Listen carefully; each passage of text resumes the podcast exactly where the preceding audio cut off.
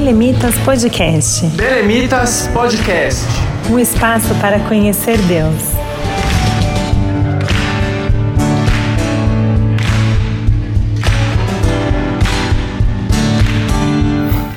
Olá pessoal, a paz do Senhor, sejam bem-vindos a mais um episódio do Belemitas Podcast, nosso segundo episódio na série Esperança em Meio à Crise. Estamos gravando uma série de séries, uma série de episódios no período de isolamento social, com temas que têm tudo a ver com esse período que nós estamos vivendo. E antes de nós darmos continuidade ao nosso bate-papo, uh, eu queria te convidar a acompanhar a Rádio RBC, que é a rádio pela qual o podcast chega até você. Você pode acompanhar pelo site, que é o rbcbelém.com.br, ou pelas redes sociais, arroba Rede Rádio RBC.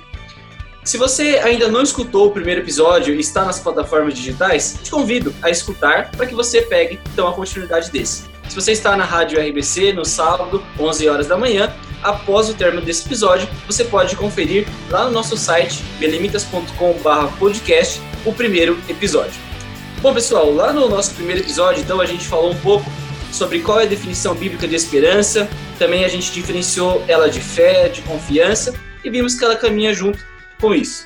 Nós também falamos sobre a relação entre a esperança e a adoração e iniciamos um pouco falando sobre a parte uh, de adoração e de esperança em meio às crises. Para iniciar esse episódio, então, a gente vai fazer agora uma reflexão sobre onde nós estamos depositando a nossa esperança nesse momento de crise que estamos vivendo. Sim, muito legal. Em relação a isso, né, onde estamos depositando a nossa esperança, uma aplicação bem legal para nossa vida hoje, né, para nossa vida em relação à pandemia, é de um personagem da Bíblia, Davi. É, ele estava passando por um momento de aflição. É, no Salmos 13, é, numa versão que eu li, fala assim: Davi estava prostrado sobre o seu rosto, oprimido pela aflição e falta de esperança. Ele também estava passando por um momento de esperança, né? Talvez as situações é, que tenham causado essa desesperança sejam um pouco diferentes de algumas situações que nos trazem desesperança hoje. E, mediante a isso, surgiu é, a Davi duas, duas situações. A primeira é que ele estava cansado pela duração da sua aprovação. Muitas vezes nós estamos também né, nesse, nesse, nessa mesma posição de Davi. Quando estamos esperando algo, ou quando estamos esperando do Senhor uma resposta, às vezes, no lugar de esperança, daquilo que irá chegar, a gente pode ceder espaço para esse cansaço, ceder espaço para essa dúvida que minam a esperança do nosso coração, né? Então aqui Davi começa a questionar: até quando? Esse é, esse é, primeira, é o primeiro questionamento de Davi. Ele fala que em algumas vezes ele repete, ele fala até quando? E nós entendemos que não apenas o Senhor cria a profundidade da situação, ele também determina o tempo da situação. Então, muitas vezes, a nossa esperança, quando a gente não sabe é, onde depositá-la, quando a gente não acredita que depositando em Deus, Ele cuida desse tempo, ela pode ser minada no nosso coração, né? O que faz a gente esquecer do propósito, esquecer, porque o tempo nos, nos gera angústia, né? O segundo ponto é que Davi volta-se contra tudo e contra todos, né? Ele esquece de voltar apenas para ele ele volta-se contra Deus, ele volta-se contra as circunstâncias, ele começa a querer culpabilizar, né, encontrar culpados. E isso é, fez com que ele esquecesse de permitir que Deus trabalhasse em uma questão. Qual é o propósito daquilo, né? Qual que é o propósito do tempo? Qual que é o propósito da espera? Qual que é o propósito de eu confiar, de depositar a minha esperança em Deus, né? Então aqui, é, no Salmos 13, no versículo 5 a 6, é, Davi tem uma postura, uma mudança de postura muito considerável ele para de olhar para as circunstâncias dele, ele para de questionar, para de não tentar entender aqueles propósitos e ele volta-se contra Deus, ele, ele volta-se olhar para Deus, a favor do Senhor. E aqui fala: Eu me atirei em seus braços, celebro o teu resgate e conto com todas as minhas forças, depois de tantas orações respondidas. A mudança da postura de Davi a depositar em Deus a sua confiança e não mais culpabilizar, ou é, querer encontrar culpados ou questionamentos, e sim acreditar no Senhor, fez com que as orações de Davi fossem respondidas e o propósito daquilo alcançado. E para finalizar aqui, uma coisa que eu achei muito interessante é que é uma frase que eu vi e me marcou muito, que fala assim: a petição fervorosa é o óleo mais eficaz para reduzir o atrito da opressão diária, do desânimo e da falta de esperança. E a gente vê isso aqui muito claro. Por quê? Porque Davi fala: As minhas orações foram respondidas. Então ele voltou-se para o Senhor através da oração e aconteceu o quê? O Senhor respondeu aquelas petições. E para finalizar também, uma outra reflexão que eu achei muito interessante é que fala assim: quando nas provações voltamos o nosso olhar para Jesus, nossos olhos não refletem mais esperança, mas cedemos espaço para acreditar de fato na esperança que depositamos no Senhor. E eu achei isso muito, muito interessante. Fantástico, sabe? Porque é, isso mostra, Davi nos mostra que a gente tem que determinar muitas vezes aonde que a gente vai, é, para onde a gente vai direcionar a nossa esperança, aonde que a gente vai depositar essa esperança, né? E Davi ele aponta que essa essa esperança deve ser depositada em, em Deus. Quando a gente olha para a situação de crise que a gente vive, a gente percebe que a crise ela vai justamente minando alguns fatores onde a gente costuma depositar a nossa esperança que não seja Deus. E aí a gente vai se decepcionando quando a gente vê esses fatores ruindo. Se a gente parar para pensar na crise que a gente vive no Brasil, a gente percebe na verdade que a nossa crise ela não começa com o coronavírus. É uma crise que ela, ela existe desde 2013, 2012, desde aquela época da, daquelas manifestações que ficaram conhecidas como jornadas de junho, né? Que todo mundo saiu para a rua, que era a ideia do não são só 20 centavos, né? Aquela manifestação pelo aumento do preço da passagem de ônibus em São Paulo, mas que na verdade tinha um fundo é, muito maior, que era uma manifestação contra uma crise ética que a gente vivia no, no país. Essa crise ética, ela aponta uma quebra de expectativa, de esperanças que são depositadas em pessoas. Porque quando nós depositamos esperança em pessoas, essas pessoas se mostram é, antiéticas, essas pessoas se mostram imorais, a gente perde essa esperança, a gente é, tem essa, esse fator de esperança minado. E aí a gente começa a viver uma crise que decorre da crise ética. E aí vem essas manifestações, aí isso decorre por impeachment, e aí esse impeachment abre algumas feridas muito grandes, tanto no aspecto político como no aspecto econômico. E aí a gente entra numa crise econômica aguda. E aí toda aquela esperança que muitas pessoas depositam em dinheiro, toda aquela esperança que muitas pessoas depositam nas riquezas, começa também a ser minada. E a gente vê que o depósito da esperança também não é o dinheiro.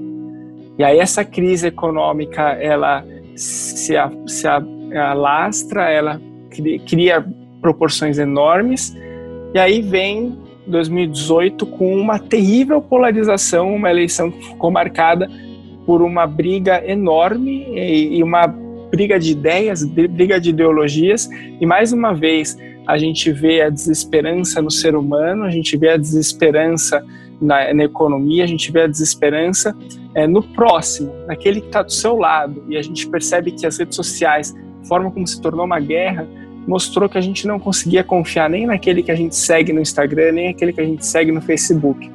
E aí mais um fator de desesperança. E a gente chega em 2020 com o coronavírus.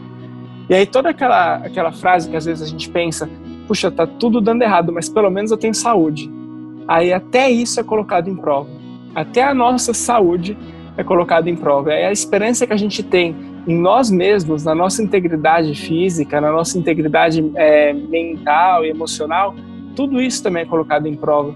E aí, quando a gente entra no cenário atual de crise generalizada em todos os contextos, a gente vê que a gente está sendo, está é, tá levando choques de realidade atrás de choques de realidade para nos mostrar que a nossa esperança não deve estar firmada em nada aqui da terra, em dinheiro, em pessoas, em nós mesmos. Não, a nossa esperança deve estar sempre firmada em Jesus.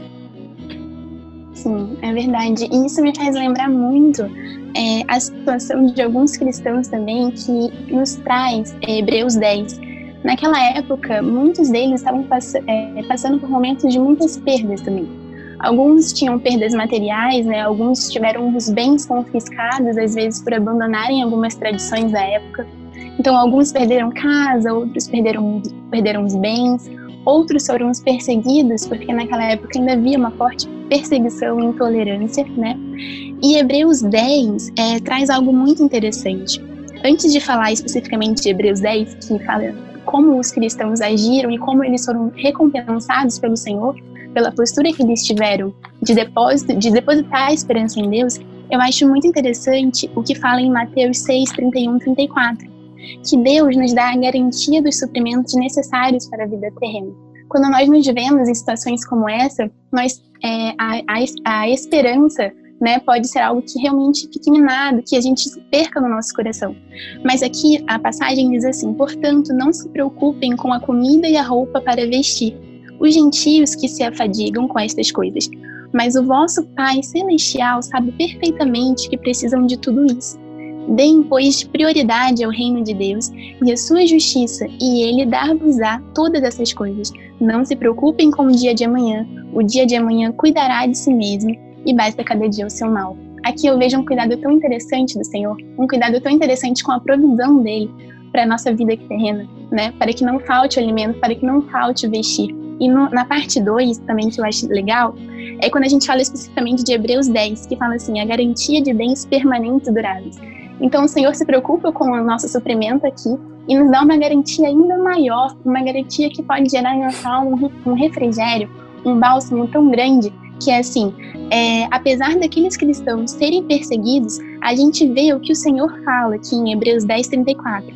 Vocês se compadeceram dos que estavam na prisão e aceitaram alegremente o confisco dos próprios bens, pois sabiam que possuíam bens superiores e permanentes.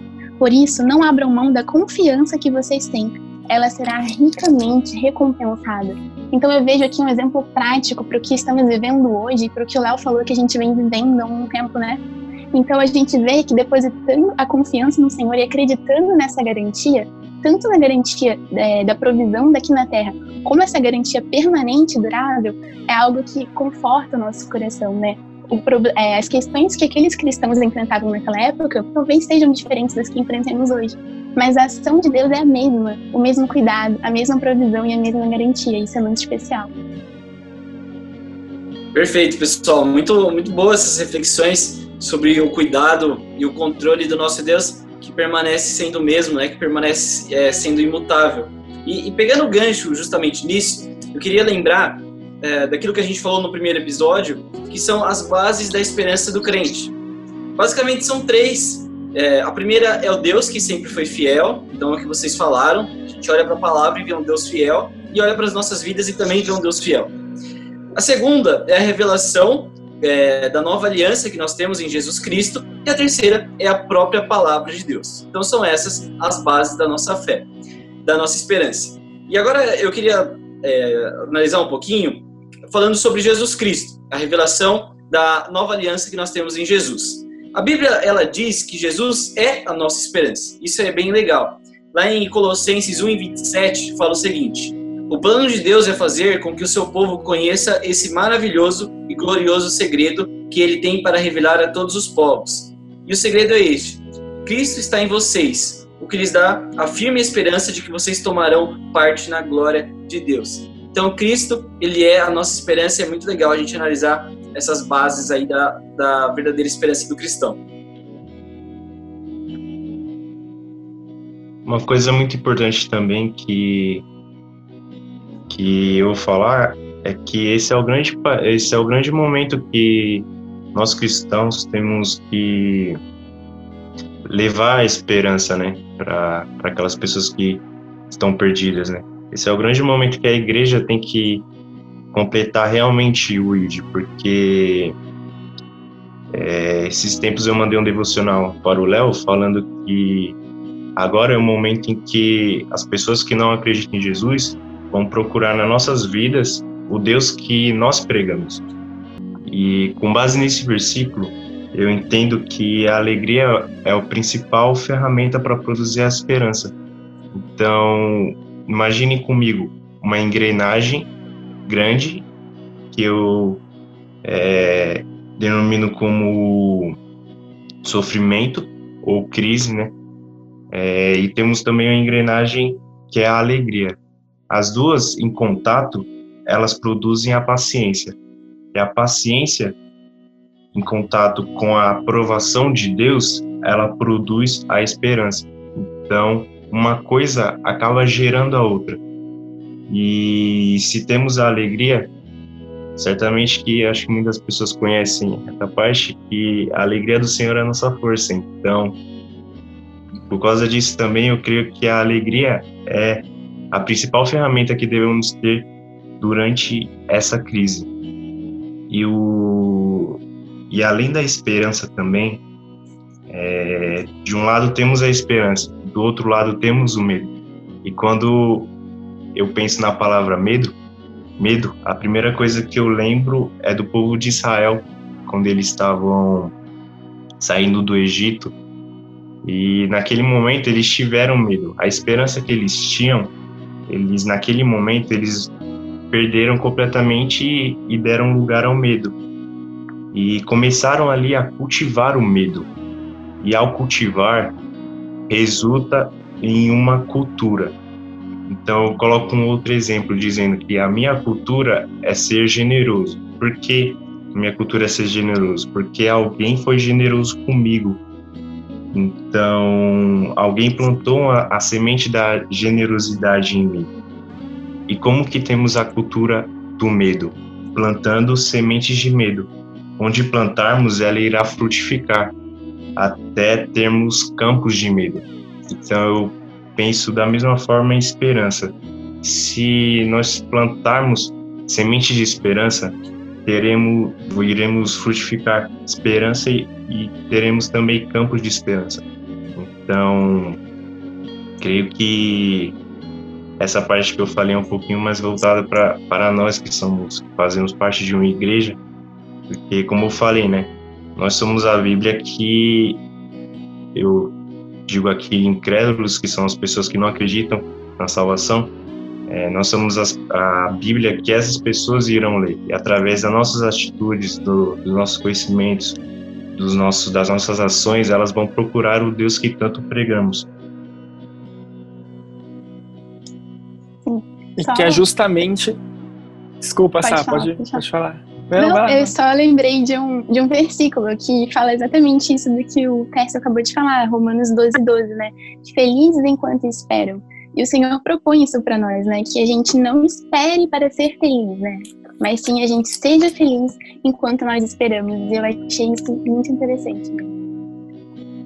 É, e essa é a forma como a gente planta a semente da esperança, né?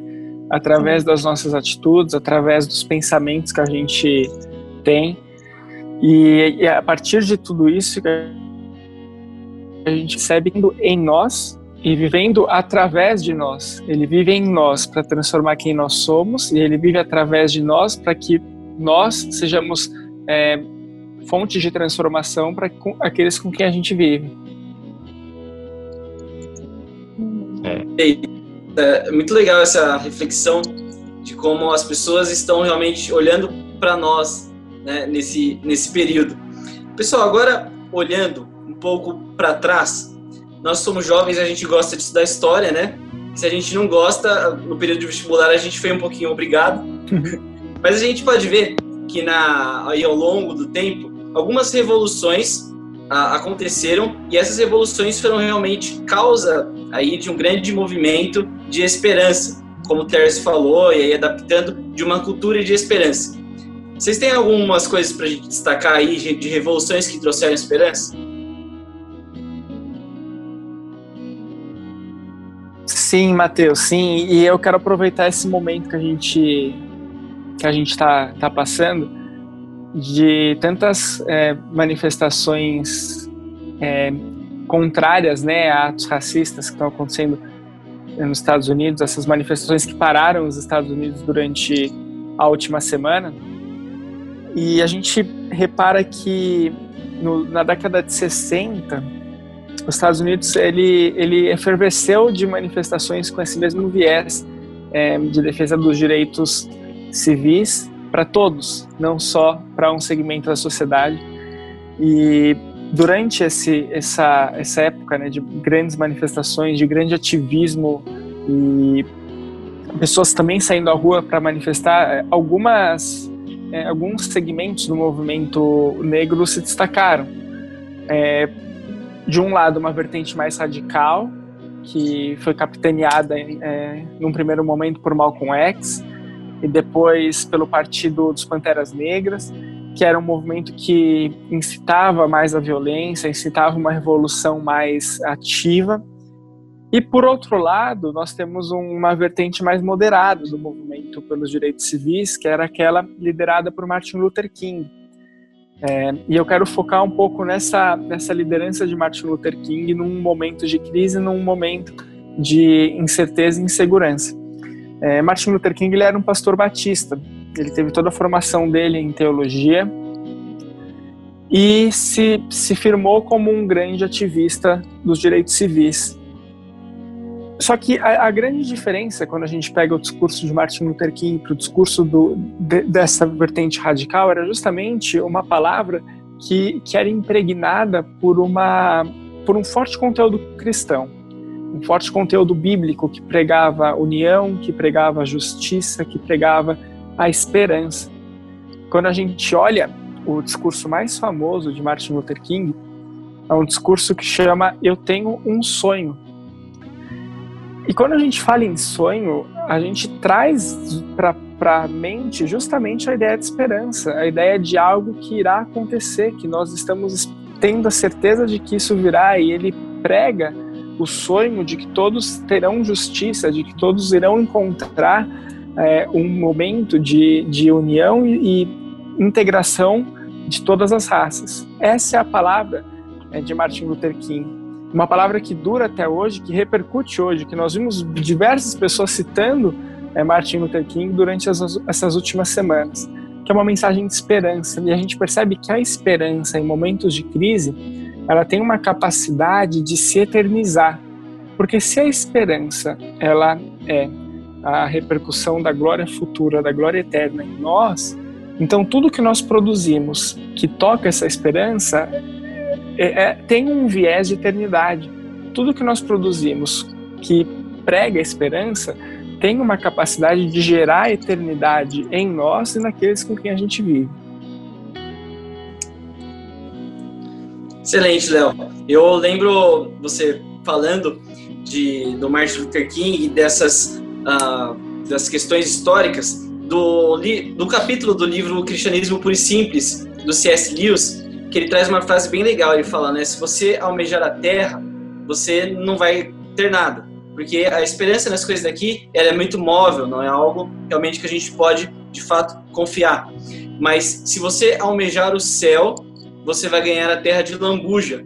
E aí ele desenvolve essa ideia falando que as pessoas que mais atuaram no nosso mundo foram as pessoas que tinham a mente no céu. E aí você trouxe um exemplo, tem vários outros. É, tem o exemplo do William Wilberforce, que foi aquele que liderou ali a abolição da escravatura lá, na, no, lá nos anos 1700. Também a gente tem o pessoal da Rua Azusa, uma igreja que estava vivendo um período totalmente complicado que é muito parecido com o que a gente está vendo hoje e que foi ali o estopim do movimento pentecostal. Então a gente pode ver que, de fato, movimentos de esperança aconteceram ao longo da história. E agora, antes de nós finalizarmos, eu vou pedir para o Tércio fazer a primeira oração dele aqui no Belemitas Podcast.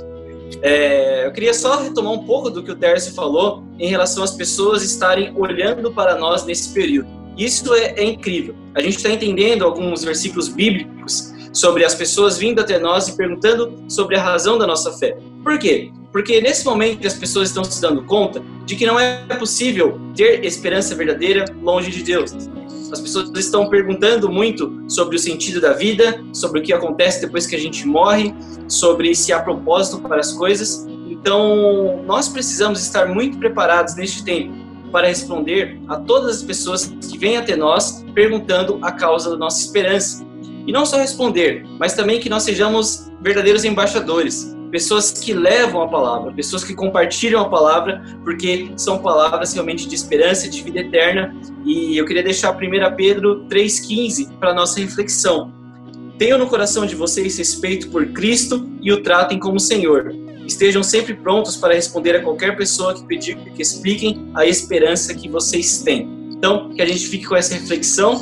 E, pessoal, muito obrigado por esse bate-papo, por esse momento que a gente falou sobre esperança em meio às crises. Eu só queria lembrar aos nossos ouvintes para seguir a Rádio RBC nas redes sociais, arroba Rede Rádio RBC, e o site rbcbelém.com.br. Mais uma vez, obrigado por todo mundo que escutou, Léo, Samara e Terça. E agora, Terça, você pode abençoar a gente aí com uma oração? Amém, amém. Primeiramente, gostaria de agradecer pela oportunidade, né?